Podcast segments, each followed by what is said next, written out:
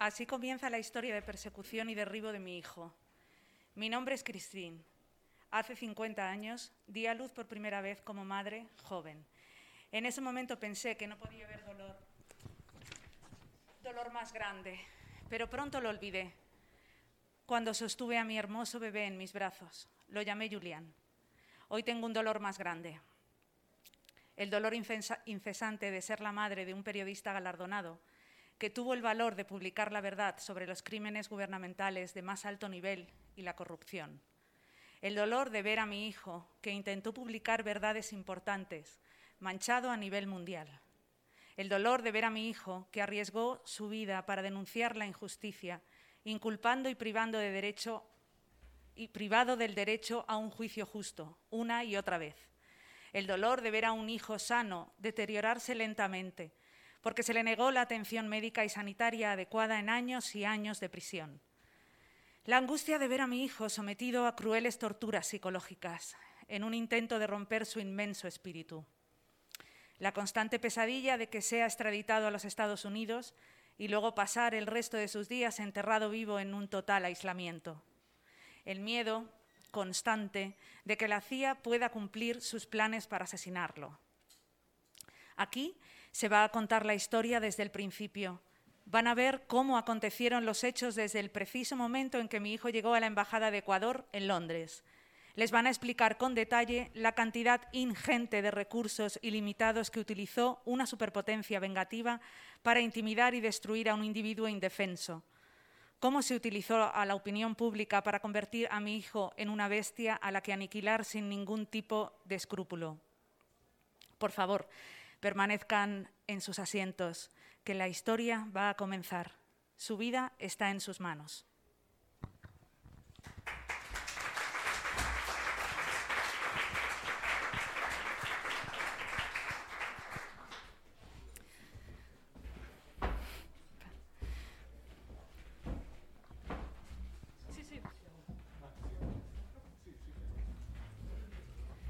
Bueno, eh, bienvenidos. Muchísimas gracias por estar aquí hoy. Eh, vamos a dar comienzo a la presentación, que nos ha costado un poco por problemas técnicos, como podéis ver. Es una lástima que el vídeo no tuviera sonido. Y bueno, esto que acabáis de ver sería el inicio de la obra El poder de la información, en el caso de ser escenificada, que ojalá algún día ocurra.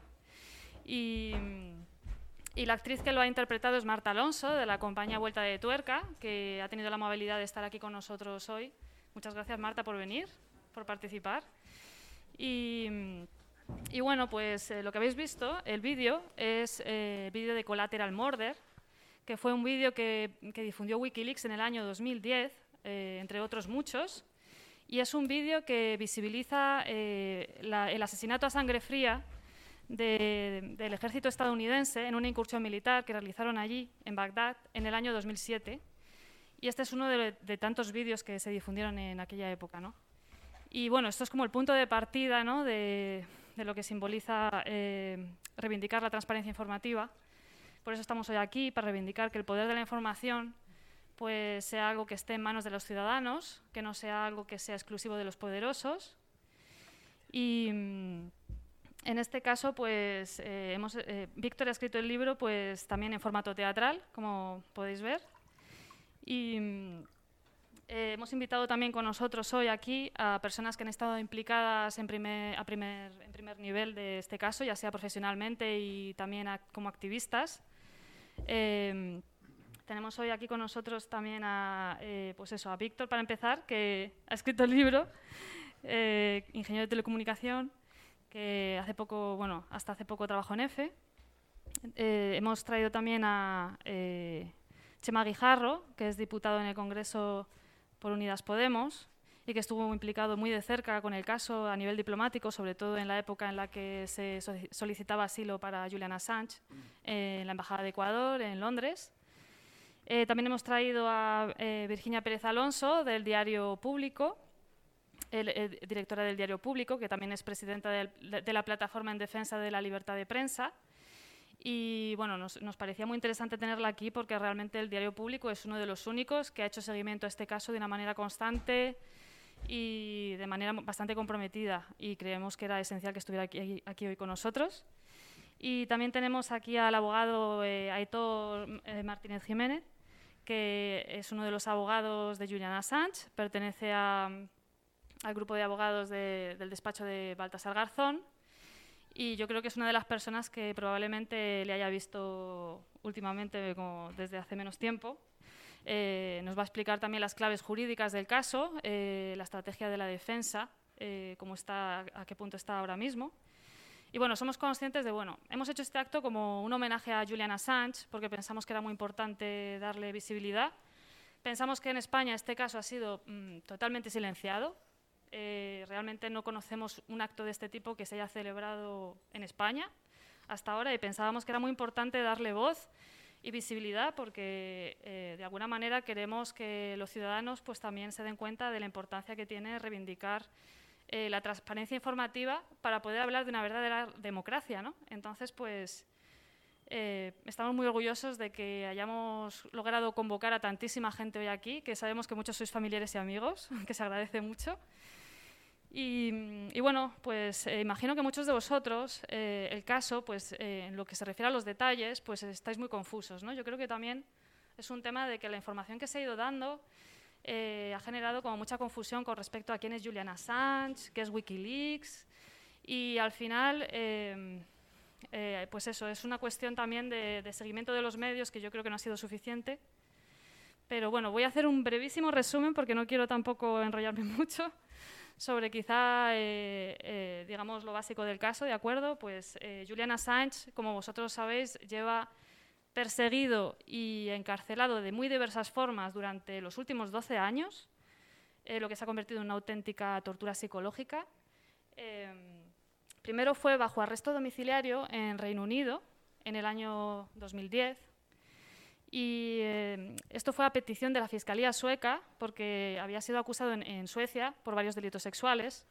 Esta causa quedó archivada y de hecho, detrás de esta causa había, digamos, eh, un trasfondo muchísimo más retorcido, porque en el fondo eh, había una auténtica persecución política que ya había empezado desde el año 2010. Em, en Estados Unidos había abierta una investigación eh, para intentar, pues, digamos, estrecharle el cerco, ya que en el año 2010, a partir de esa fecha, se desvelaron, bueno, a través de Wikileaks se desvelaron eh, un montón de secretos confidenciales. Eh, fue la mayor filtración de, información que se conoce hasta ahora, eh, de información clasificada que se dice, solo que en este caso era información pues muy grave, porque realmente lo que venía a desvelar Wikileaks era, pues eso, eran crímenes de guerra, torturas, asesinatos. Y claro, era algo que venía de, por parte de los poderosos, ¿no? Era algo que se había mantenido en secreto y lo único que hizo este hombre fue liberar esa información, que llegara a todo el mundo, en un formato que quizás no todo el mundo podría comprender, porque claro, la información también hay que saber interpretarla, eh, pasa también por otros cauces de periodistas, que aquellos periodistas que están más implicados con el tema de la investigación, pues imagino que pues también tienen que saber leer esa información. Y bueno, pues su miedo real era ser extraditado a Estados Unidos, con lo cual en el año 2012 eh, decidió huir eh, a, la embajada, a la Embajada de Ecuador en Londres para pedir protección, pero sobre todo más por este hecho, porque sabía que en cuanto le extraditaran a Suecia, eh, lo más probable es que le, extraditaran después a Estados Unidos. Entonces, realmente era una baza que él pues, persiguió en ese momento y bueno, pues él digamos que estuvo asilado finalmente siete años en, en, la Embajada de Ecuador, totalmente aislado, también por el hecho de que Reino Unido le denegó el salvoconducto que le hubiera permitido eh, llegar a, Ecuador y bueno, pues eh, estar en el, país de acogida pues de otra manera, ¿no? Pero no, él se tuvo que quedar en la embajada de Ecuador soportando el aislamiento. Pero bueno, hay que decir que durante los primeros años él pudo trabajar bastante bien a través de Wikileaks y el cerco se fue estrechando eh, a lo largo de estos siete años. Que la vida en la embajada fue haciéndose cada vez más difícil. Y bueno, esto hasta el 2019, que finalmente le, expulsaron de la embajada por la fuerza, porque hubo un cambio de gobierno eh, en Ecuador, llegó Lenin Moreno y esto fue un, cambio radical que hizo que él finalmente fuera trasladado por las autoridades británicas a una celda de máxima seguridad eh, en Reino Unido, que se conoce como la prisión de Belmarsh, que es una especie de Guantánamo británica donde realmente está muy aislado, apenas tiene contacto con nadie. Este hombre lleva aislado ya prácticamente una década, ahora está encarcelado desde hace tres años en una prisión y realmente es que no ha sido condenado por ningún delito, es decir, no, em, eh, no ha sido condenado por ningún delito de los que le acusan todavía, ¿no? Entonces está pendiente de ser extraditado o no a Estados Unidos, está en unas condiciones de salud muy vulnerables y de hecho eh, el Tribunal Supremo británico eh, denegó la extradición porque claramente eh, tenía un estado de salud muy frágil, ¿no? había un alto riesgo de suicidio de este hombre porque había pasado muchísimo tiempo encerrado en su vida. Realmente es, es una tortura. Y, y, bueno, pues finalmente, inicialmente se denegó esa extradición, pero esto se revirtió en octubre de, del 2021 en que realmente se echó, se echó bajo tierra toda la, estrategia de la defensa, eh, diciendo que eso no era un obstáculo para poder ser extraditado a Estados Unidos. Y bueno, en este forcejeo seguimos, que en el fondo ahora está como mucho más cerca de ser extraditado. Eh, de hecho, se le ha neutralizado totalmente para poder apelar por los mismos eh, motivos de tema de salud en este momento. Y bueno, ya más tarde Aitor nos contará más en detalle. Yo tampoco quería enrollarme mucho, pero sí es verdad que, era necesario empezar con una contextualización porque sí es verdad que yo creo que mucha gente este tema no lo conoce poco realmente, ¿no? Tiene una idea muy vaga de lo que es. Y bueno, ya ahora sí que sí, voy a dar la palabra a Víctor, que bueno, pues ha escrito esta obra. Yo creo que el objetivo de esta obra realmente era casi un evento como este, que tuviera, tuviera repercusión. Y bueno, Víctor, cuéntanos un poco por qué elegiste el formato teatral para contar toda esta historia cuál es el objetivo, la estructura de esta historia y qué periodo abarca de la historia de Julian Assange. Vale, eh, baja que si no soy la, la del ordenador. Sigo para el problema. Eh, que antes de nada dar, dar la... Ah, gracias. Muchas gracias. Que antes de nada dar las gracias a Aitor, Virginia y Chema por acompañarnos. Cuando comencé esta obra eh, lo que quería era dar a conocer acerca del caso a mis familiares y amigos, ya que lo desconocían, y hoy se lo va a poder explicar una de las personas que más saben acerca de él en España, así que muchas gracias. También quería dar las gracias a Marta Alonso de la compañía de teatro Vuelta de Tuerca, que ha, bueno, que ha leído un fragmento del libro. Eh, Vuelta de Tuerca ha estado representando durante los últimos tres años eh, la obra de teatro Fuego Amigo, que trata sobre el asesinato eh, por parte de Estados Unidos al periodista José Couso en abril del 2003 y el vídeo que acabamos de ver es de julio del 2007, eh, que lo dio a conocer Wikileaks. Durante estos años que duró la invasión en Irak, Estados Unidos y sus tropas aliadas eh, según dio a conocer Wikileaks, eh, asesinaron a más de 70.000 personas, eso viene siendo unas siete fuensalidas arrasadas. Eh, la escritura de esta obra de teatro comenzó entre la obsesión y la rabia. la rabia por el, silencio informativo que había en torno al caso y, pero si tuviera que buscar algún aliciente que me hizo pues, dar salida a esta obsesión fue que en, una clase del máster de cooperación internacional que cursé hace ya unos tres años, eh, vino a visitarnos, bueno, vino a darnos clase eh, el encargado de comunicación de una de las ONG más relevantes en defensa de los derechos humanos. Y yo normalmente soy un chico, bueno, ya me conocéis la mayoría, muy vergonzoso, que no le gusta hablar en público, pero sentía que ese día tenía la obligación de preguntar algo y le fui a preguntar que, que por qué diablos no, no hablaban de Assange, no le daban eco en España. Y él me vino a decir que no interesaba la opinión pública. Entonces ese día sentí que, que tenía que dar la salida de algún modo a esa rabia que sentí y empecé a escribir.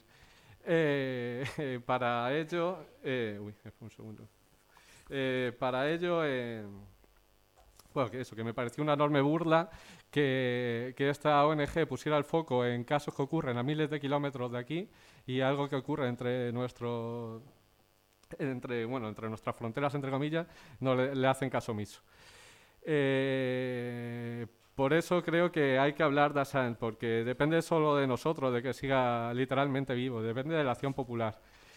Y han intentado borrarle el mapa, voy a leer un segundito, eh, desde hace tres años de una forma eh, muy plausible, o sea, no, no hay ninguna imagen acerca de él desde hace tres años, es una auténtica vergüenza. Y por eso es importante el, que nos podamos reunir, o sea, la excusa de este libro, que el libro es lo de menos, el que nos podamos reunir a defender a Julian Assange entre todas las personas interesadas aquí en España, para poder darle voz. Eh, dando, citando al filósofo Slavoj Zizek, eh, vive en nosotros, y en este caso no es mierda poética, sino que es literal.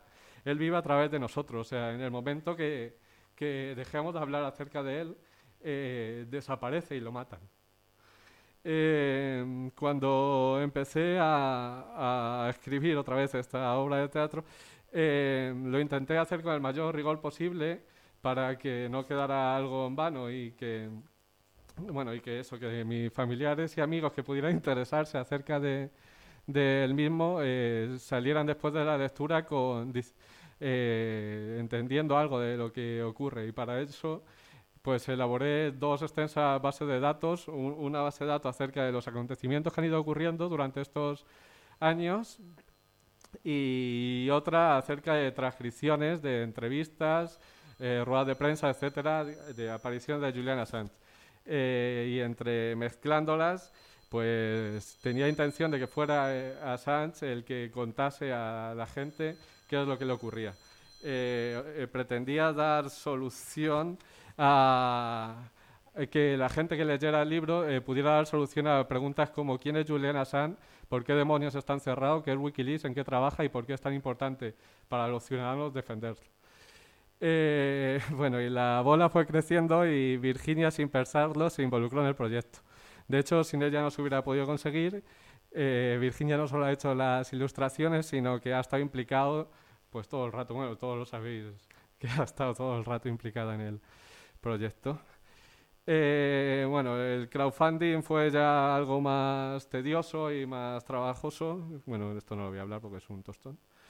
Y eh, el 50% de lo que hemos conseguido recaudar con el mecenazgo hasta el momento ha ido destinado a Wikileaks porque, o sea, esto es algo puramente eh, activista. Entonces queremos que, que la salida del mismo sirviera para algo, vamos y, aunque no se ha recaudado mucho. Eh, y ahora, a partir de, la, ya que se ha conseguido publicar, etcétera, la intención es que, que el dinero que se recaude por, desde la venta de libros sirva para la producción teatral, para que llegue el caso a más gente. Y por eso, bueno, entre ellos Marta Alonso de Vuelta de Tuerca, eh, queremos que este evento sirva como un llamamiento también a diferentes compañías de teatro que pudieran estar interesadas en representarlo y, y que... No sé qué más. Eh, que pudieran estar interesadas en representarlo. Y el, libro eh, se inició desde la acción colectiva y queremos que así siga siendo. Y por eso Virginia y yo también queremos ser partícipes de, si algún día se llega a representar, poder trabajar en ello. O sea, eso es un llamamiento a las compañías que nos escuchen. Eh, que las compañías de teatro que tengan total libertad para para eliminar las partes que les parezcan más aburridas para dar mayor dinamismo a la, a la obra. Es lo único que, que tiene total libertad, que esto es acción colectiva de acción ciudadana y que si ellos consideran, porque saben más acerca de, teatro que nosotros, que se han de filtrar algunos casos, que tienen total libertad. Eh, ¿Qué te llevó a elegir el teatro? Eh, el hecho de ser escrito en clave teatral eh, permite al lector, desde mi punto de vista, adentrarse más en la obra ya que es el propio protagonista el que, el que explica el caso, el que tú eh, durante el tiempo que estás sentado en una butaca, todo lo que ocurre ahí, todo lo que ocurre en el teatro, eh, eh, solo te importa eso. Filtra todo el ruido exterior. Las millones de noticias que nos bombardean constantemente, el teatro sirve para que nos centremos directamente en una única cosa. Por eso considero que que llevar a Julian Assange en escena es, muy relevante. Eh, he mezclado, bueno, intento ser más conciso. Eh, la obra se desarrolla en un único escenario, que es la Embajada de Ecuador en Londres, para que se sienta que el encarcelamiento que sufrió el periodista y que el espectador vea que, pues eso, el, el sufrimiento que tuvo. He intentado mezclar eh, ficción y realidad eh, para ser más conciso en cuanto a los personajes. No, quería invadir el libro de personajes, sino que fueran pocos y que se pudiera entender la gravedad de lo que estaba ocurriendo. Y por eso eh, escogí varios personajes eh, simbólicos. Voy a citar a dos o tres. Eh, hay un personaje que es el empleado de la embajada, que se llama Juan Carlos, que representa la opinión crítica que ayuda, ayuda al lector a, a, seguir los acontecimientos y a entender desde eh, el lector que no conozca nada acerca del caso pueda salir diciendo, eh, respondiendo a las preguntas que he dicho antes. Eh, luego están eh, dos marujas que representan a la opinión pública, haciendo hincapié el cambio que se da en esta a medida que va avanzando la obra. Eh, como ha hecho, bueno, como ya luego dirá Virginia, eh, no solo el silencio mediático, sino que ha variado, han intentado confeccionar a la opinión pública para que no solo no interese el caso, sino que, que Assange quede como un auténtico, pues, inhumano y, y eso se representa en este personaje. Y luego está eh, también el hombre de negro que representa pues eh, el poder, la persecución que, que, hay contra el periodista, etcétera. Y no sé si extenderme más. Ah, bueno, y luego también está la eh, su abogada y actual esposa, bueno, y ahora esposa Estela Morris, que su narrativa está ligada con eh, la gente que les apoya. Luego también está su madre, Cristina San, que ha leído una parte, Marta eh, el filósofo Slavoj Zizek, el canciller ecuatoriano Ricardo Patiño y, y también, obviamente, Julian Assange. Eh, y por último, eh, la, la, obra se estructura en dos actos. Eh, claramente, bueno, eh, bueno, arranca la obra desde la llegada de Julian Assange a la embajada y termina con su posterior enjuiciamiento y detención, etc. Y la obra se estructura en dos actos claramente delimitados por un hecho que a mí me pareció crucial, que fue eh, la resolución del dictamen de, del Grupo de Trabajo de Naciones Unidas sobre detenciones arbitrarias. Eh, ya que para mí eh, ese momento eh, se daba a conocer a la, a la opinión pública de que, que, ya todo daba igual, ya, que era puramente persecución política, que no había justicia en el caso. Y no me quiero enrollar más porque los que conocen más son ellos, así que muchas gracias.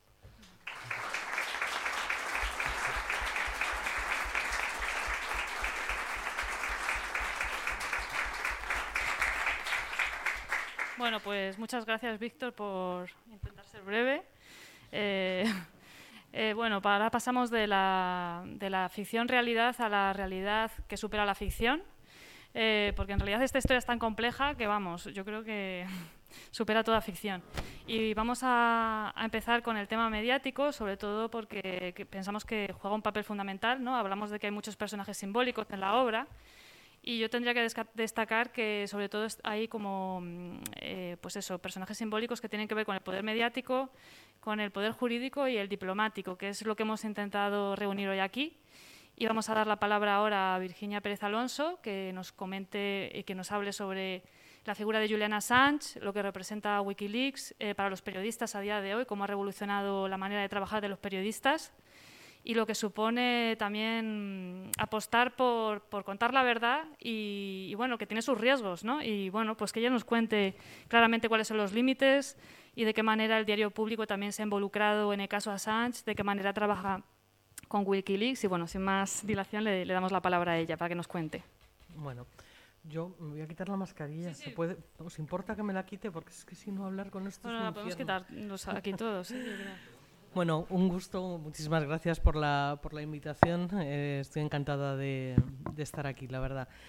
Eh, a ver, muchos años llevamos hablando algunos ya de, de Julian y de la situación en la que se encuentra y sin embargo anoche hablando con mi hijo de 20 años y contándole que hoy venía a esto me, y que sobre qué vas a hablar y le dije sobre Julian Assange y me dijo sobre quién Eh, y dije, ¿no sabes quién es? Me dice, me suena, pero, ah, sí, uno que... Entonces le empecé a explicar, dice, uno que es hacker, ¿no?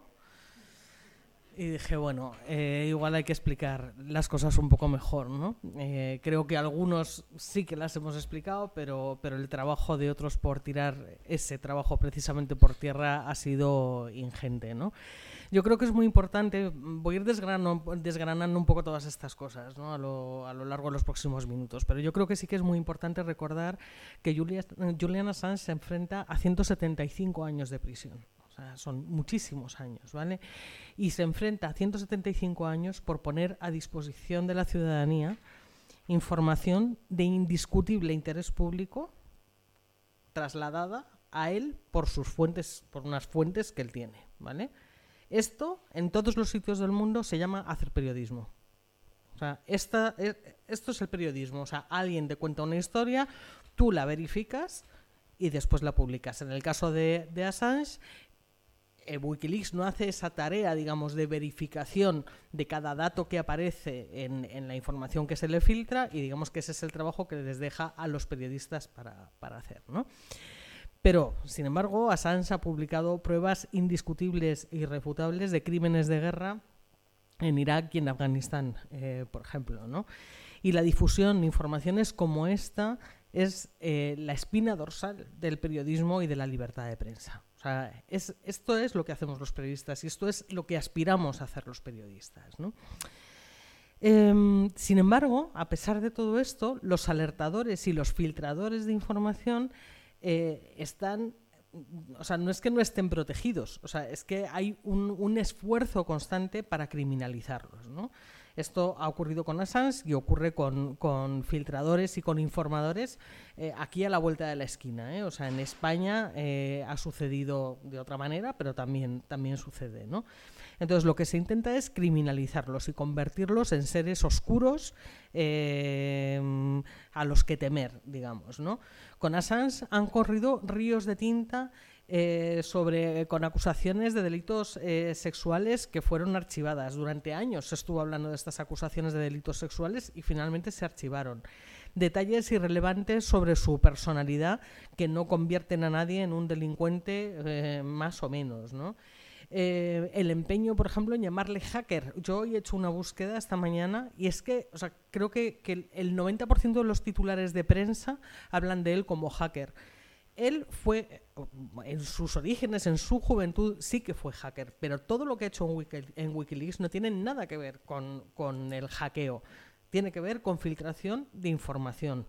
No tiene nada que ver con ser hacker. Es una, la palabra hacker además se utiliza de una forma peyorativa. O sea, porque cuando la mayor parte de los medios la usan, lo hacen intentando, em, digamos, eh, acusar a alguien de estar rompiendo sistemas para, para, sacar información, ¿no? O sea, se le está criminalizando de, de nuevo, ¿no? Em, esta criminalización es la perversión máxima del sistema. O sea, es, es el colmo de la, de la perversión, ¿no? Porque eh, a, lo que aspira esa perversión es a llevar la corrupción al mismo punto de partida, es decir, a volver a dejarla en la oscuridad cuando tú criminalizas a una persona que está publicando información cierta, relevante y veraz, eh, lo que estás haciendo es tapar la corrupción. Eso es lo que estás haciendo. O sea, y eso es lo que se intenta hacer, claro, o sea, tiene un sentido eh, súper claro, ¿no?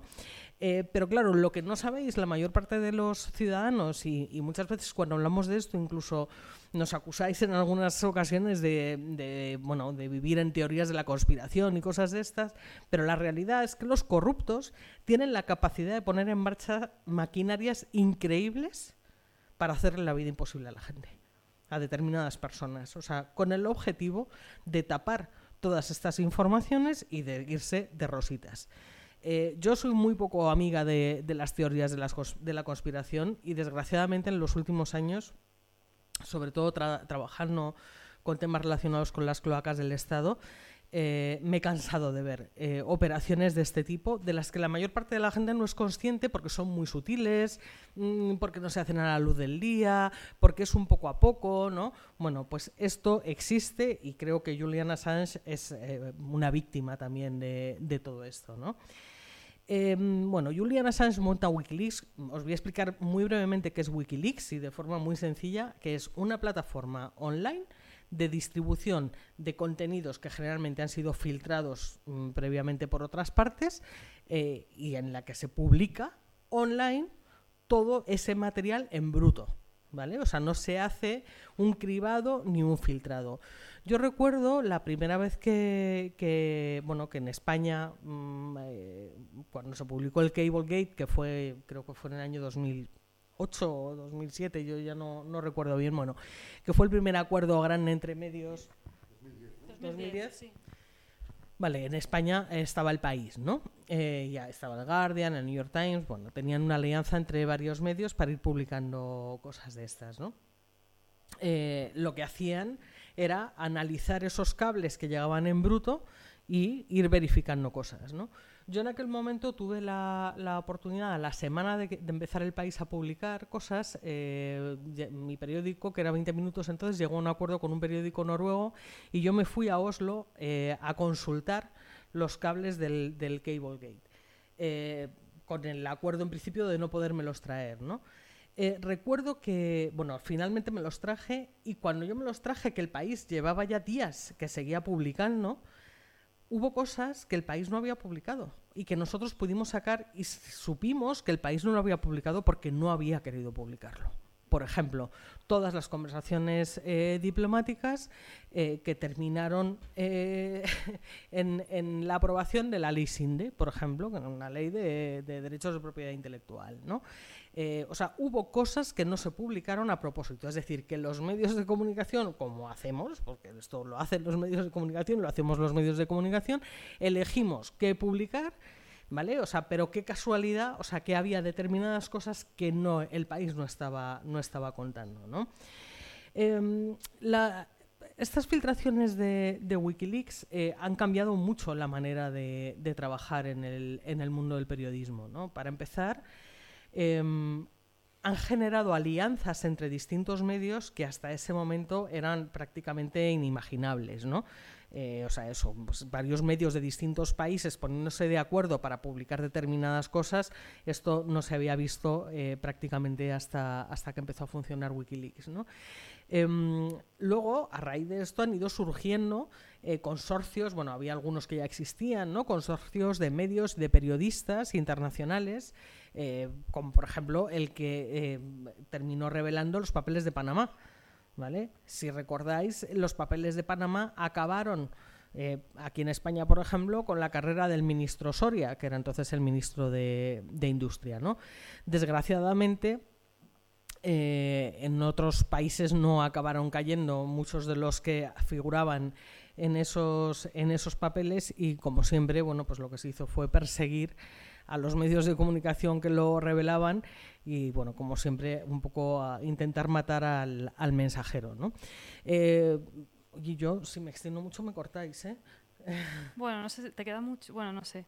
Eh, es que como estoy tan, me parece tan interesante. o sea, yo puedo seguir lo que queráis. A ver, tenemos, tenemos que salir de aquí. Bueno, la idea era acabar como a las ocho y media Sí. Pero hay tiempo, bueno, no pasa nada. Yo es que me, me interesa mucho. Bueno, yo intento ir más rápido, pero contaros cosas así, aunque sea un poco con pinzas, ¿no? Os voy a contar otro caso de, eh, eh, que, yo recibí cuando trabajaba en el mundo, eh, que fue otra filtración que venía de otro de estos consorcios de medios internacionales. En este caso era Football Leaks. ¿Vale? ¿Os acordáis? De Football Leaks salió era lo que revelaba era una gran defraudación fiscal por parte de futbolistas de, todo el mundo, sobre todo europeos, ¿no? Eh, y bueno, pues eso, cómo estaban cometiendo fraude fiscal sistemáticamente, ¿no? Bueno, cuando yo recibo la documentación, a mí me llega en un disco duro externo, no sé cuántos teras tenía aquello, ¿no? Y yo me echo a temblar, o sea, yo ya había trabajado con, con filtraciones de Wikileaks, y, sabía eh, cómo trabajar con esto, que implica crear como cámaras de seguridad dentro del periódico eh, sin acceso a Internet, em, con turnos de entrada y de salida de periodistas, eh, con prohibición absoluta de imprimir o de enviarse ningún documento por mail y todo esto se hace única y exclusivamente para proteger a las fuentes única y exclusivamente. O sea, se montan todos estos dispositivos para que si se produce una intrusión desde fuera, nadie sea capaz de poder acceder a cualquier metadato que se contenga en cualquiera de estos documentos y que pueda desvelar quién puede estar detrás de esa, filtración. ¿no? Es una forma de trabajar súper tediosa, o sea, muy complicada. Eh, no puedes hablar mm, con tus compañeros de una forma abierta y transparente sobre determinadas cosas. Tienes que estar continuamente cambiando de sitio. Bueno, a mí cuando me llega esto de, de Football Leaks, eh, lo primero que hago es llamar a los abogados del periódico y decir, eh, o sea, yo no quiero que esto esté en mi poder. O sea, mm, o sea, hay que buscar un sitio donde guardar esto, porque yo sé que, o sea, sé que si a mí me encuentran con eso en mi poder, a mí me acusan de revelación de secretos, ¿vale? Eh, entonces, a continuación, bueno, se monta todo el dispositivo jurídico, se monta todo el dispositivo de seguridad y se empieza a trabajar. Cuando se publica el resultado de esta investigación, yo ya no estoy en el periódico.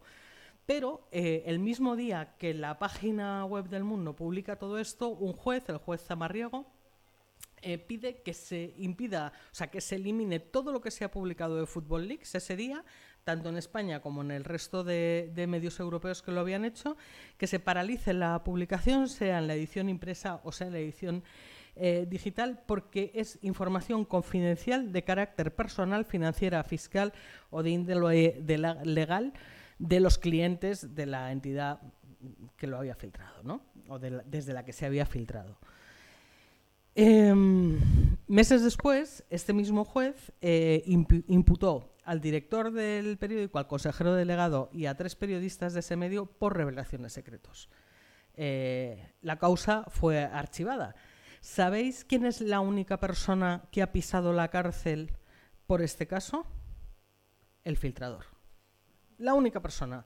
Ni los defraudadores fiscales, ni los futbolistas, o sea, todos llegaron a acuerdos con la justicia, pagaron eh, millones de euros. Mm, eh, el único que ha pisado la prisión es un señor que se llama Rui Pinto, que fue el que filtró todo esto, ¿no? Y de hecho, a día de hoy, si no estoy mal informada, está, no está en prisión, pero sí que está en unas dependencias de la policía judicial bajo arresto domiciliario y sin acceso a Internet, ¿no? Por eso es tan importante el anonimato y proteger el anonimato y por eso los eh, periodistas cuando trabajamos con esto intentamos eh, ser absolutamente exquisitos porque sabemos lo que se juega la gente que nos está contando estas historias, ¿no? Entonces, como os decía, o sea, todas estas macroinvestigaciones sin Wikileaks no habrían existido. Em, espera, que, quiero ir rápido y entonces me voy saltando un montón de cosas. Sí, yo creo, bueno, no sé. ¿eh? Sí, pero es que los otros también tienen mucho que contar. Sí. claro. Claro, por eso. Pero bueno, no sé, como cinco minutos. Bueno, sí, nada, cinco minutos y ya está. Sí, sí, voy muy rápido. Bueno, simplemente que Wikileaks logró todo aquello que cualquier buen periodista quiere hacer, o sea, que es publicar información relevante que haga temblar en sus asientos a presidentes del gobierno, a la diplomacia mundial. Eso es a lo que aspiramos, o a lo que deberíamos aspirar los, los periodistas, ¿no? Claro, efectivamente, ¿no? O sea, provocó la comparecencia de, de Obama en, en, su día, hizo temblar al, al Pentágono, puso patas arriba todas las relaciones diplomáticas del mundo, ¿no? Eh, pero es, o sea, para mí él es un editor, es lo que en el mundo anglosajón se llama editor de un medio de comunicación, que es como, o sea, va más allá del director, ¿no? O sea, es como la persona que respalda el medio, ¿no? Si consideráramos a Wikileaks como un medio de, comunicación, que lo es porque publica información, eh, Julian Assange sería el único editor del mundo que hoy por hoy está en prisión por hacer su trabajo, ¿no? Eso, eso es, es así, ¿no? Em, a lo largo de estos últimos años, los medios eh, con los que incluso Wikileaks llegó a ese acuerdo para publicar eh, determinadas eh, filtraciones son los que han liderado esa campaña, digamos, contra él, por ejemplo, con esa bandera de los delitos sexuales de forma constante, ¿no? Eh, sí, estaba acusado, sí, pero era una insistencia al hablar de todo esto, o sea que en una búsqueda rápida en Google, por ejemplo, cuando cruzas eh, Assange mm, sexual o Assange eh, periodismo, la diferencia en el volumen de resultados que arroja una búsqueda y otra eh, da cuenta de en qué se han centrado los, los, medios de comunicación y los periodistas a la hora de contar la historia de Assange, que desde luego no es en defender eh, los derechos que sustentan una democracia, ¿no? como la libertad de prensa o la, o la libertad de información. ¿no? Se estaban centrando en bobadas ¿no? y, en, cosas que al final lo, lo criminalizaban. Eh, muy brevemente, solo os quiero decir que hace nada, el 4 de marzo pasado, el Consejo de Ministros eh, aprobó un anteproyecto de ley que, bueno, que lo que intenta es transponer la directiva europea sobre protección de denunciantes. Es una buena noticia que exista esta directiva, aunque tenga carencias, bueno, como cualquier normativa, digamos, ¿no? Pero pero es una buena noticia, eh, recoge cosas muy importantes esta directiva. Eh, ahora hay que ver y hay que pelear para que muchas de las cosas que recoge se transpongan a la legislación española. Eh, una de las de los asuntos que es clave es que, y la directiva lo reconoce, y lo que tenemos que conseguir es que la ley española también lo reconozca, es que un denunciante eh, puede utilizar un medio de comunicación, obviamente, para difundir su denuncia, ¿no? Que esto hasta ahora ha estado penado, o sea, bueno, esto lo, sabes tú mejor que, yo, ¿no? Pero bueno, la directiva ahora sí que reconoce esa vía, ¿no? Como una vía posible eh, y en la cual habría que proteger al denunciante eh, para que nadie vaya por él por hacer esto. ¿no? Entonces, bueno, desde distintas organizaciones como la Plataforma por la Libertad de Información y desde otras organizaciones de la, de la sociedad civil estamos trabajando en, en, en esa línea. ¿no? Y yo, bueno, solo decir que esta persecución contra Sanz es un un aviso navegantes, ¿no? O sea, esto genera un clarísimo efecto disuasorio entre cualquiera que quiera, que tenga ese afán por contar las miserias que están sucediendo en ciertos gobiernos o en determinadas administraciones o en, o determinados sitios, ¿no? Eh, y que no solo a Sánchez, hemos visto lo que ha pasado también con Snowden, o sea, en fin, hay un montón de casos eh, eh, similares, ¿no? que lo que hacen es provocar un efecto disuasorio en cualquier persona que tenga interés en contar o en tener acceso a información digamos, confidencial que demuestre eh, malas prácticas por parte de un gobierno o de, o de cualquier mm, otra institución, ¿no? Entonces, bueno, pues eh, es un objetivo que está muy bien conseguido, o sea, porque es la manera más fácil eh, de capar la libertad de expresión y la libertad de información, ¿no? Y está claro que en este caso lo están consiguiendo. Y ya, gracias.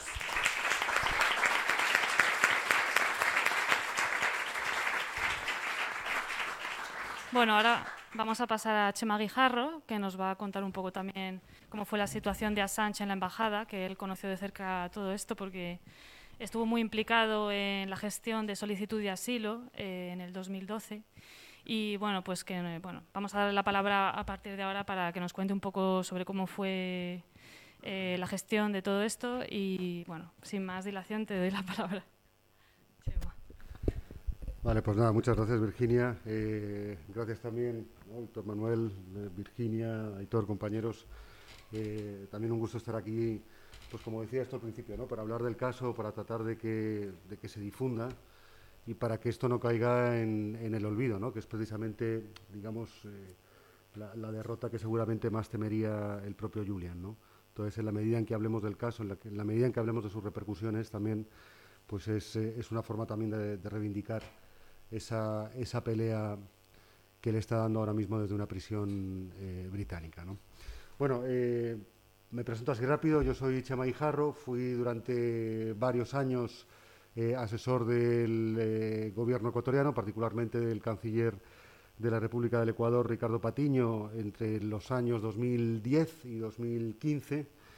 y bueno, pues entre varias batallitas y aventuras que viví en aquellos años, que la verdad es que fueron algunas muy interesantes, eh, algunas muy dramáticas, otras, eh, otras no tanto, eh, pero digamos que entre todo ese cúmulo de, digamos, de vivencias hay dos muy vinculadas a, esto que estamos hablando. ¿no? Una fue, digamos, todo lo que fue el, primero el contacto, digamos, que mantuvo el gobierno del Ecuador con la organización Wikileaks, y poco después, eh, digamos, con la concesión de, asilo. ¿no? Eso por un lado, eh, que es precisamente lo que recoge este libro.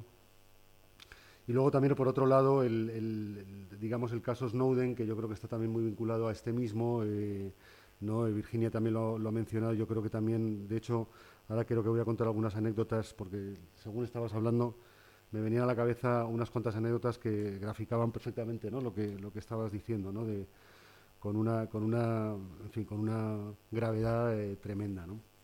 Bueno, el caso es que os cuento así rápido. Eh,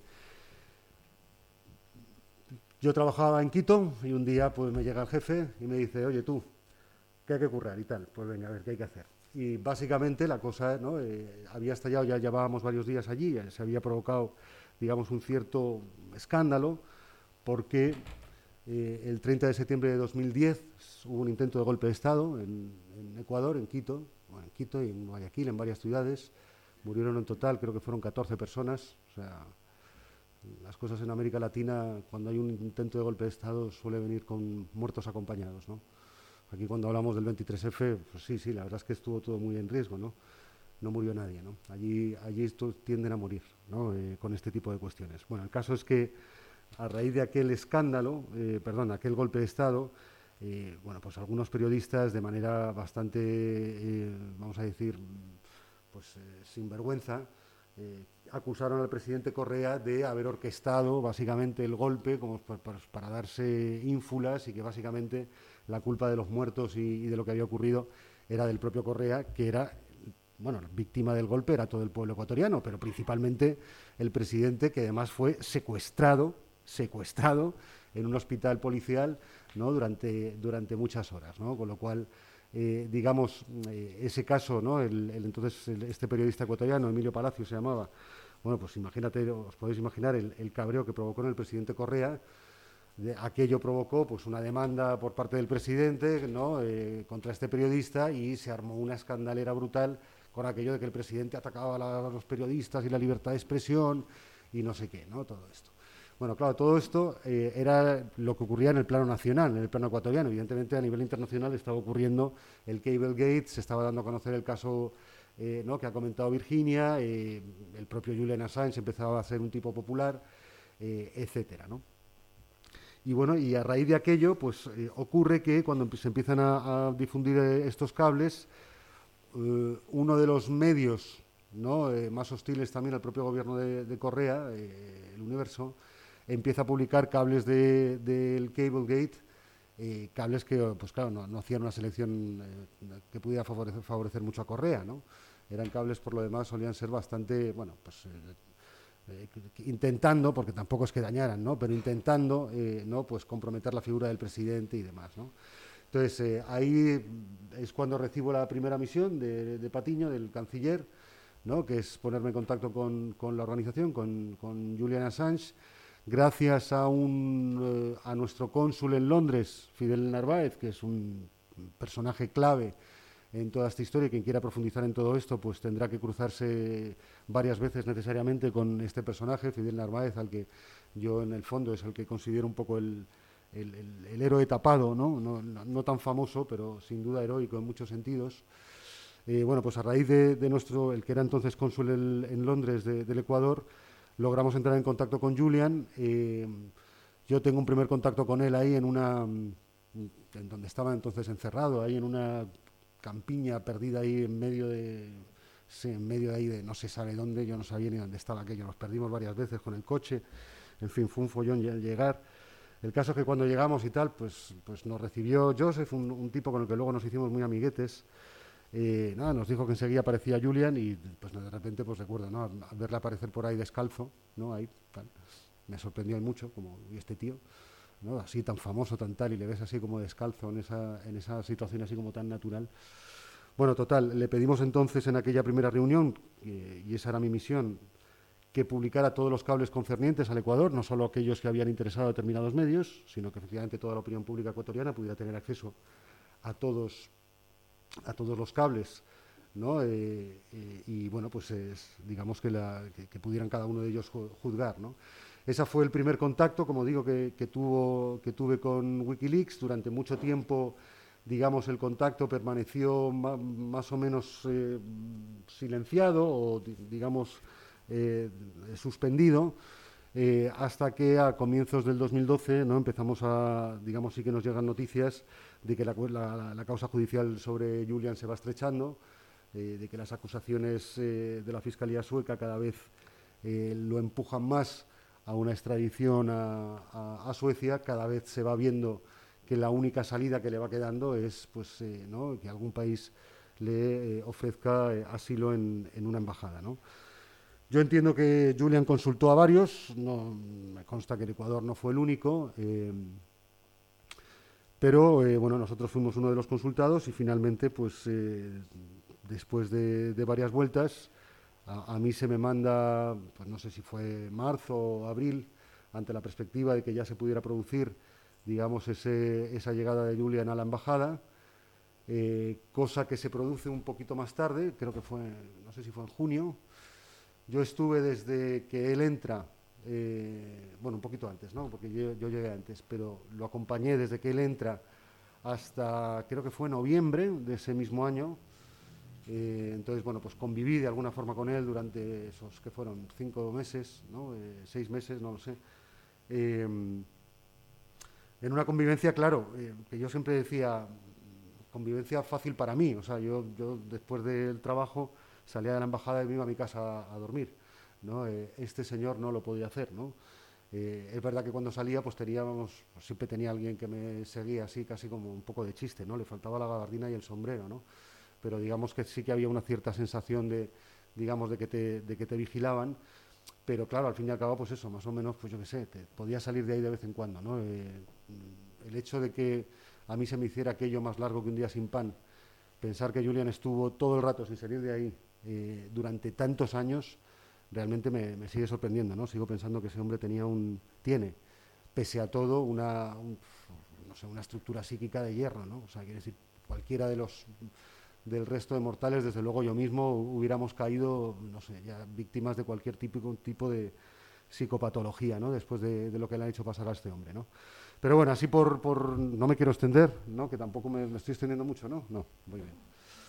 Eh, no sé, cuento también anécdotas, ¿no? Que esto también es lo que mola y, en fin, lo que también... Pues eso, ¿no? Eh, anécdotas que se me ocurrían, ¿no? Sobre todo escuchando a Virginia, que, en fin, como siempre, tiene una estructura ahí como, digamos, más, más profesional, ¿no? Se nota que es, que es, que es de oficio, ¿no? Eh, pero ella hablaba, por ejemplo, de, de, esos esfuerzos que hacen determinados poderes por evitar ¿no? que determinadas verdades salgan a la luz y sobre todo por hacer lo que haya que hacer, ¿no? O sea, lo que se tenga que hacer, hasta unos límites que realmente no creeríais, para lograr sus objetivos. ¿no? Y, voy a poner dos anécdotas. Eh, una, eh, digamos, está, está Julian involucrado, pero sobre todo es de Snowden, ¿no? del caso Snowden, que supongo que más o menos conocéis, así os cuento, bueno, sí, cuento rápido. ¿no? Un señor era analista de, de contratista ¿no? de la NSA, de la, una de las agencias de inteligencia norteamericanas, eh, ¿no? que publicó eh, también bueno, pues una serie de informaciones y tal, ¿no? de cómo venía operando la inteligencia norteamericana y cómo básicamente lo que explicó el señor Snowden es que nos siguen a todos todo el rato desde hace mucho tiempo. Eso es lo que nos explicó. ¿vale? O sea, el día que a ti te quieran buscar lo que sea pues no te preocupes, que irán adentro de 15 años cuando se te ocurrió eh, no pagar aquel chicle que no sé qué, ¿no? O sea, para que veáis, digamos, el nivel de, revelación ¿no? que, hizo eh, este señor, Snowden, ¿no? Y el nivel de seguimiento brutal al que, al que le sometió o sea, Estados Unidos, ¿no? Lo que llegó a hacer eh, para, para, intentar apresarlo. Y fijaos lo que llegó a hacer, ¿no? Y ahora os pongo el caso que seguramente lo conocéis, pero os lo voy a describir para que reflexionéis en lo que pasó. O sea, llega un señor y nos dice a todos, oiga, que este gobierno de aquí no es que vigila a sus ciudadanos saltándose a la torera de la ley, que ya está mal. No, no, a sus ciudadanos y a todos, a todos, a todos. ¿Vale? O sea, es decir, este sí que es el mensajero que señala y que dice, señores, lo que está pasando es algo muy grave. Lo que está pasando es muy, muy grave. En fin, como sabéis, el hombre huye, Hong Kong, ¿no? Acaba atrapado en Moscú. A mí me manda el gobierno ecuatoriano a tratar de sacarlo de, Moscú y, llevármelo a, Quito, pues, razones que supongo que ya conoceréis, pues no, logro el, objetivo, pero la última entrevista que tengo con Snowden, em, el, oficial de, de la inteligencia rusa que estaba con él le entrega un sobre, así grande, un sobre de tipo metálico, de aluminio, o no, me pareció de aluminio, lo mismo sería otro material, y le pide que meta los ordenadores que, manejaba Snowden, que tenía siempre con él, él siempre iba con dos, y le pide que al día siguiente, a determinada hora, meta sus ordenadores en esos sobres. Claro, evidentemente yo no entendí nada, yo solo presencié esa escena con algo de, no sé, de cara de, supongo, de Paco Martínez Soria, ¿no? Eh, Total, al día siguiente, eh, a todo esto, eh, se estaba produciendo en esos días en Moscú, no sé si os acordáis, pero se estaba produciendo eh, la conferencia de países exportadores de gas, donde estaban, entre otros, el señor Evo Morales y el señor Nicolás Maduro. Muy bien, al día siguiente, efectivamente, cuando salen los mandatarios, después de haber terminado la, cumbre, ¿vale? el señor Snowden supongo que por instrucción y por orden de, los rusos, eh, mete sus, eh, sus, ordenadores en ese famoso sobre, lo que provoca que automáticamente los norteamericanos pierden la señal por la cual estaban siguiendo al, señor Snowden desde que salió de Hawái. ¿vale? ¿Por qué? Entre otras cuestiones, porque todos los ordenadores, y esto si no lo sabéis os lo cuento, todos los microprocesadores anteriores a 2003 tienen un proceso de seguimiento por el cual eh, la inteligencia norteamericana puede seguiros en cualquier lugar del mundo tres semanas después incluso hasta que se acabe después de que se acabe la batería o sea que es que, para que veáis no entonces em, a raíz de aquello que aquello en el fondo fue un juego de los rusos porque ya ves tú lo que ganaban los rusos con, aquello ¿qué hacen los, los norteamericanos? o sea agarran un avión presidencial donde hay un presidente de una república soberana llamado Evo Morales y dan instrucción, porque esto fue una instrucción, a sus mm, socios o, adláteres de la OTAN, Francia, España, Portugal e Italia, para que le denieguen el paso, ¿no? el espacio aéreo, el paso a un avión presidencial con el presidente dentro, ante la sospecha ligerísima sospecha, por todo el juego este que os he contado, ligerísima sospecha de que el señor Snowden podía viajar en ese avión. estuvieron a punto de matar a un presidente que tuvo que aterrizar de, emergencia en Viena porque se quedaban sin combustible ante la sospecha de que se estaban llevando ¿no? a, este tío a darle asilo, que es por lo demás un derecho soberano que tiene cualquier Estado. Agarrar un señor y decir, no, yo a este señor le protejo yo. ¿Por qué? Porque lo digo yo, porque soy Estado soberano. Bueno, ante la posibilidad de que eso pudiera ocurrir, fijaros lo que llegaron a hacer. O sea, estos son los límites, digamos, eh, a los que están dispuestos a llegar. Y luego una, segunda anécdota que también, eh, que digamos, no tiene una, eh, un efecto tan conocido, porque lo del avión de Evo Morales seguro que os suena, pero, pero este otro efecto conocido a mí, a mí fue uno de los que más me más frío me dejó, más sensación de estos cabrones llegan a cualquier lado, ¿no? Y hasta el final, ¿no? Em, así os, también os cuento rápido. Fidel Narváez, del que hemos hablado antes, nuestro, cónsul y amigo personal, muy amigo, ¿no? Eh, este señor pierde su cargo de cónsul porque eh, facilita, expide un salvoconducto a Snowden, que es lo que le permite salir de Hong Kong y escapar, digamos, de, bueno, iniciar la escapada, ¿no? Todo gracias a, Fidel.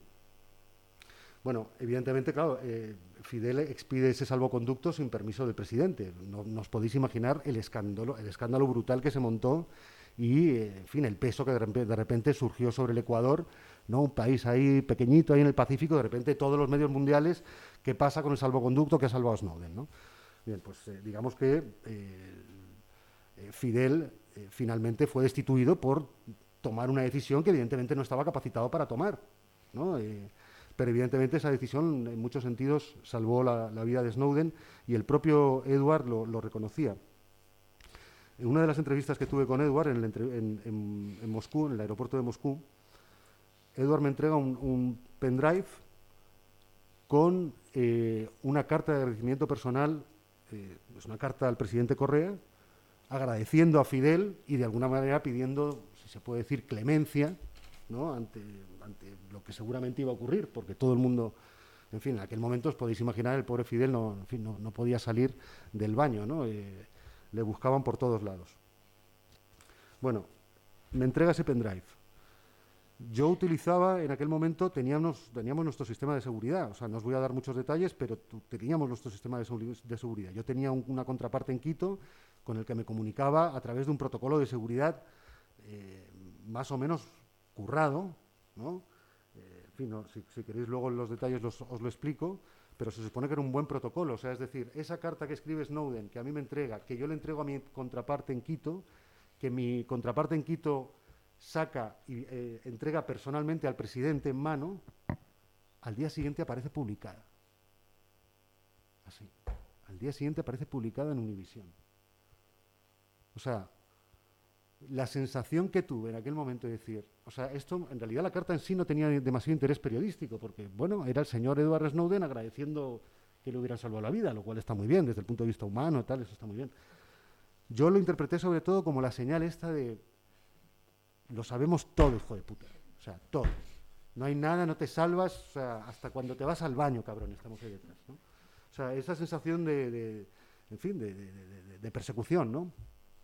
Que por cierto, ya con esto termino, es lo que, lo que me parece que se está desarrollando en estos últimos años, y aquí quiero lanzar un poco ya el mensaje más político.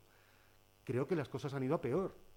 Creo que precisamente el silenciamiento de, de, lo que está ocurriendo con Julian, de lo que ha ocurrido también con Snowden, de lo que ha venido ocurriendo con estas, estas personas, va en paralelo y tiene mucho que ver con, bueno, pues con, con la noticia con la que hable hoy la, la vanguardia. O sea, ya sabemos hoy que una empresa israelí ha estado vendiendo software de espionaje, ¿no? donde más de 60 políticos españoles, casi todos ellos catalanes, pero también vascos, y por supuesto habrá algún rojo o podemita seguramente por ahí, si no, estaría bastante defraudado, por cierto. ¿no? Pero eh, donde se demuestra ya que efectivamente, pues sí, sí, o sea, pues esto, ¿no? se ha venido haciendo esto y tal, y aquí no pasa nada. Ahora con el tema de la guerra de Ucrania, que es algo gravísimo, evidentemente, y estamos todos consternados ante la tragedia y el dramatismo de lo que estamos viendo, esto de que una de las medidas sea que se cierran ¿no? eh, los medios rusos y, Internet cerrado a los rusos y, básicamente que se corta la libertad de información. Pues perdonad que me excite un poco con estas cosas, pero es que me pone de mala leche, porque es que es, muy heavy y aquí no pasa nada. O sea, no pasa nada. De repente estamos viviendo una situación de, pues no sé, de, de, no, no quiero decir predictadura, que suena muy feo, pero una situación muy jodida en términos de, de, libertades. Y bueno, y claro, es que hay una guerra y tal. Hostia. Pero, claro, o sea, exactamente, porque terminan por normalizar este tipo de cuestiones y. Exacto, y al final, bueno, pues qué más da 8 que 80 y tal, ¿no? A mí esto me tiene muy asustado. Se supone que ahora, eh, este año, uno de los de, de las, eh, objetivos legislativos era eh, aprobar de una puñetera vez la reforma a la ley de secretos oficiales, que sabéis que es una ley del año 68, ¿no? De, de, cuando en España todo el mundo sabe que había una democracia sana y fértil y demás, ¿no? O sea, imaginar, imaginar de, de qué tipo de ley, de, qué tipo de ley estamos hablando, ¿no? En cuarenta y tantos años no he sido más, cincuenta y tantos años no he sido capaces de tocarla, ¿no? A ver ahora que eh, si conseguimos tocarla, pues no se puede tocar precisamente por ese sistema de intereses creados, por, ¿no? por el tema de que si el 23F, por esos episodios históricos oscuros, en fin, todo ese tipo de cuestiones que dices, joder, o sea, cómo la gente no es capaz de entender que la democracia no son solo las urnas, tío. Que sin esto tampoco hay democracia. O sea, urnas sin esto es chiste, es eh, representación, actuación, está muy bien. Pero urnas sin esto, no sé, de, decidme vosotros, pero se me parece muy poco una democracia, ¿no? Y ya con esto me callo. Muchas gracias.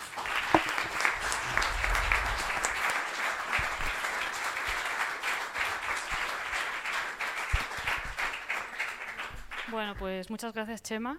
Ya luego, más tarde, a ver si nos da tiempo a hacer una ronda de preguntas o de dudas, ¿de acuerdo? Pero como vamos un poco pillo con los tiempos, pues vamos a pasar directamente a Hitor. Y nada, Hitor, pues cuéntanos cómo está la situación ahora mismo jurídica en el caso Assange y cuál es la estrategia de la defensa a partir de ahora, ¿no? que está la cosa bastante complicada. Cuéntanos un poco, a ver. Muchas gracias, Virginia.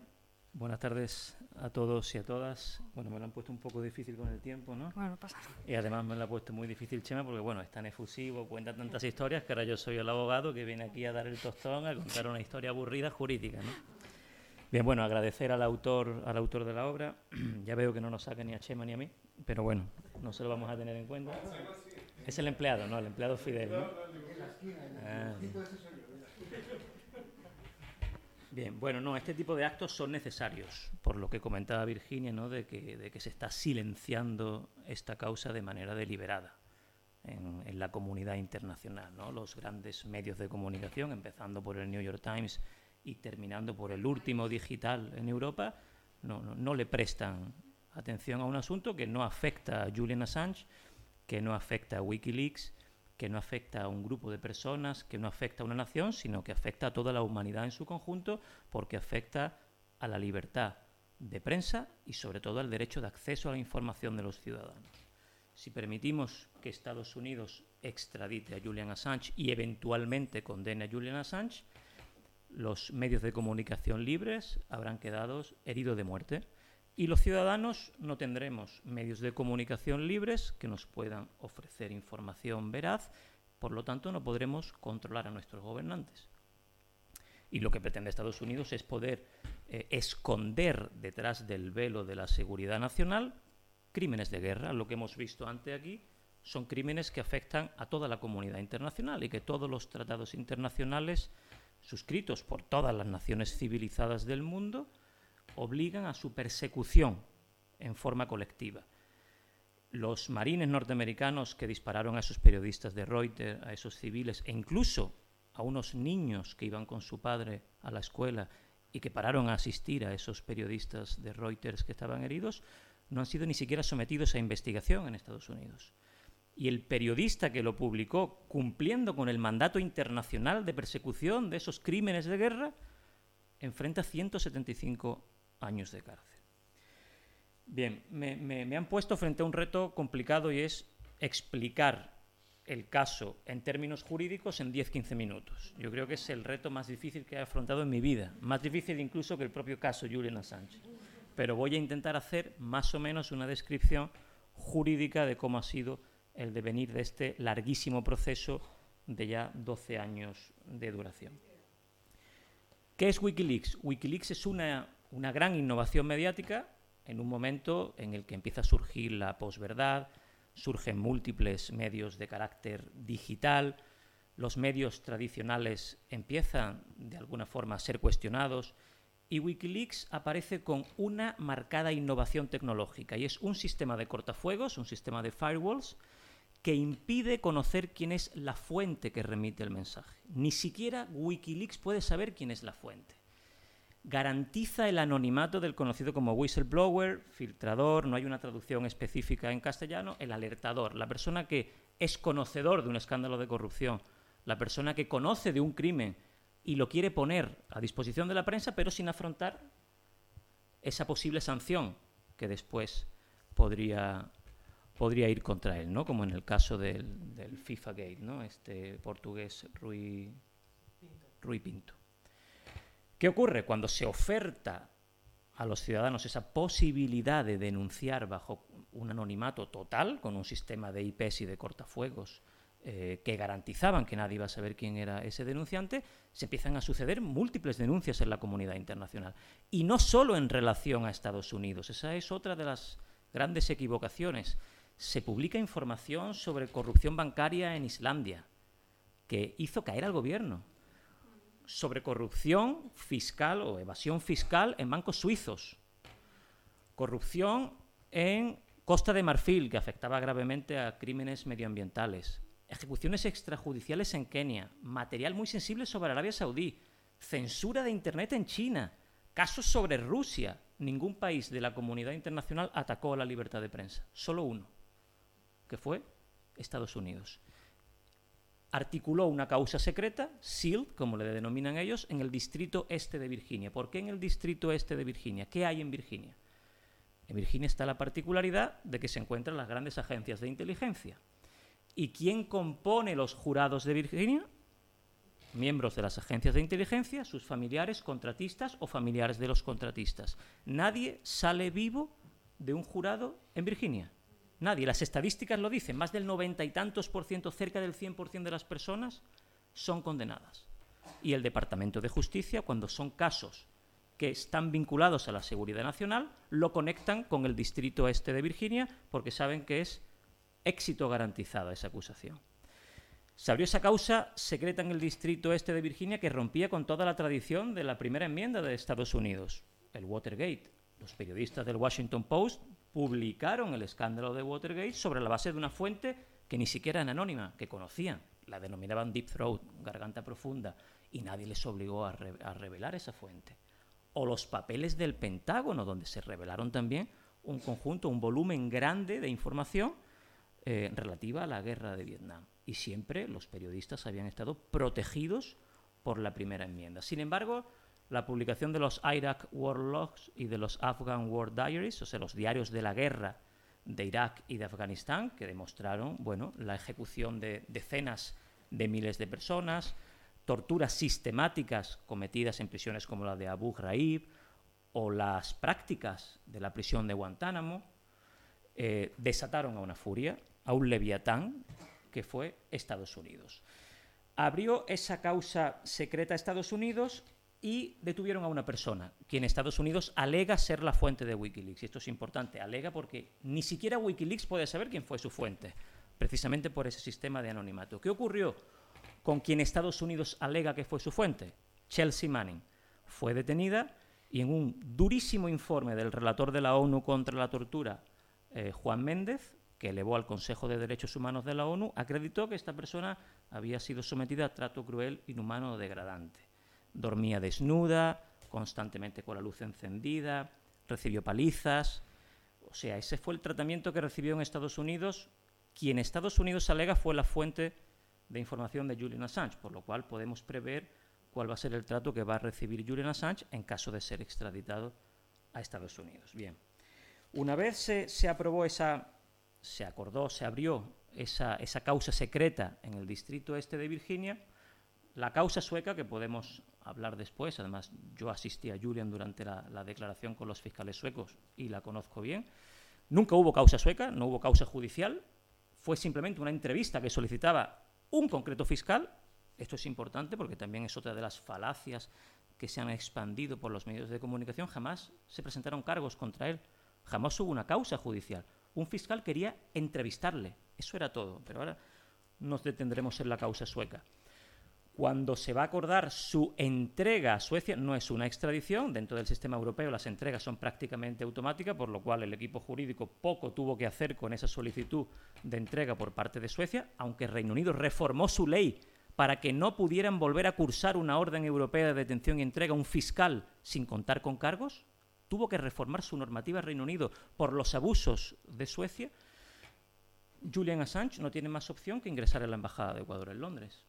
Y en ese momento Ecuador hace un ejercicio soberano, como decía Chema, en relación a si merece o no asilo el ciudadano que está solicitándolo. Y ahí tanto Chema como miembros de su equipo, yo estoy recolectando ahora esa información porque es necesaria para, el proceso de extradición en Reino Unido y, por ejemplo, un diplomático como Pablo Villagómez, a quien conocemos bien, se dirige a Estados Unidos y le pregunta, ¿este ciudadano está siendo perseguido judicialmente en su jurisdicción? Y Estados Unidos dijo, no, no existe ninguna causa penal abierta contra él. Algo que a día de hoy sabemos que era falso. Esto para que vayamos entendiendo la mala fe de la jurisdicción norteamericana. Pero Ecuador le pregunta a Australia, ¿van ustedes a ejercer protección diplomática de su nacional?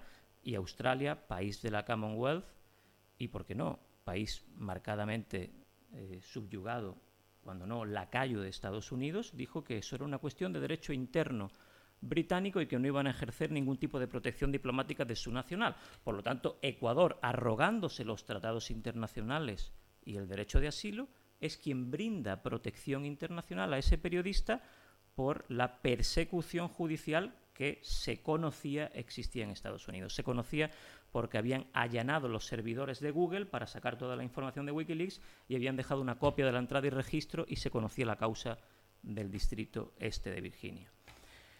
La respuesta de Reino Unido, una respuesta imperialista. Amenazar con que iba a entrar en la Embajada de Ecuador en Londres sin respetar la inviolabilidad de la misión diplomática. Eso es algo con lo que bregó, con lo que bregó de primera mano Chema. Claro, era una época en la que la comunidad latinoamericana estaba muy cohesionada y hubo un pronunciamiento muy duro de UNASUR que finalmente frenó el intento de Reino Unido de entrar en la misión diplomática. Y desde ese momento se genera un gran impasse. Ecuador solicita que se le dé un salvoconducto para poder formalizar el asilo territorialmente en su jurisdicción y Reino Unido lo niega. ¿Por qué?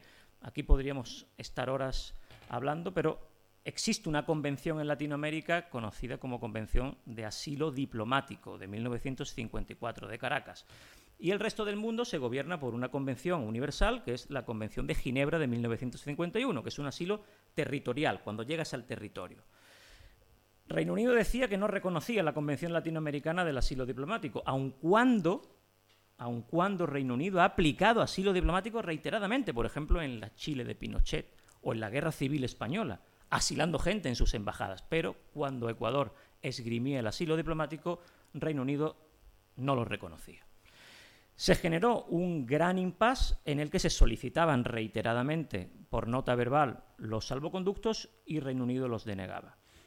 Suecia, por su parte, seguía con su solicitud de entrevista, sin ningún cargo, sin ninguna causa judicial, simplemente queremos entrevistarle. Bien, de buena fe, tanto Ecuador como la defensa de Julian Assange se ofreció a Suecia, si quieren ustedes, se hace la entrevista por videoconferencia.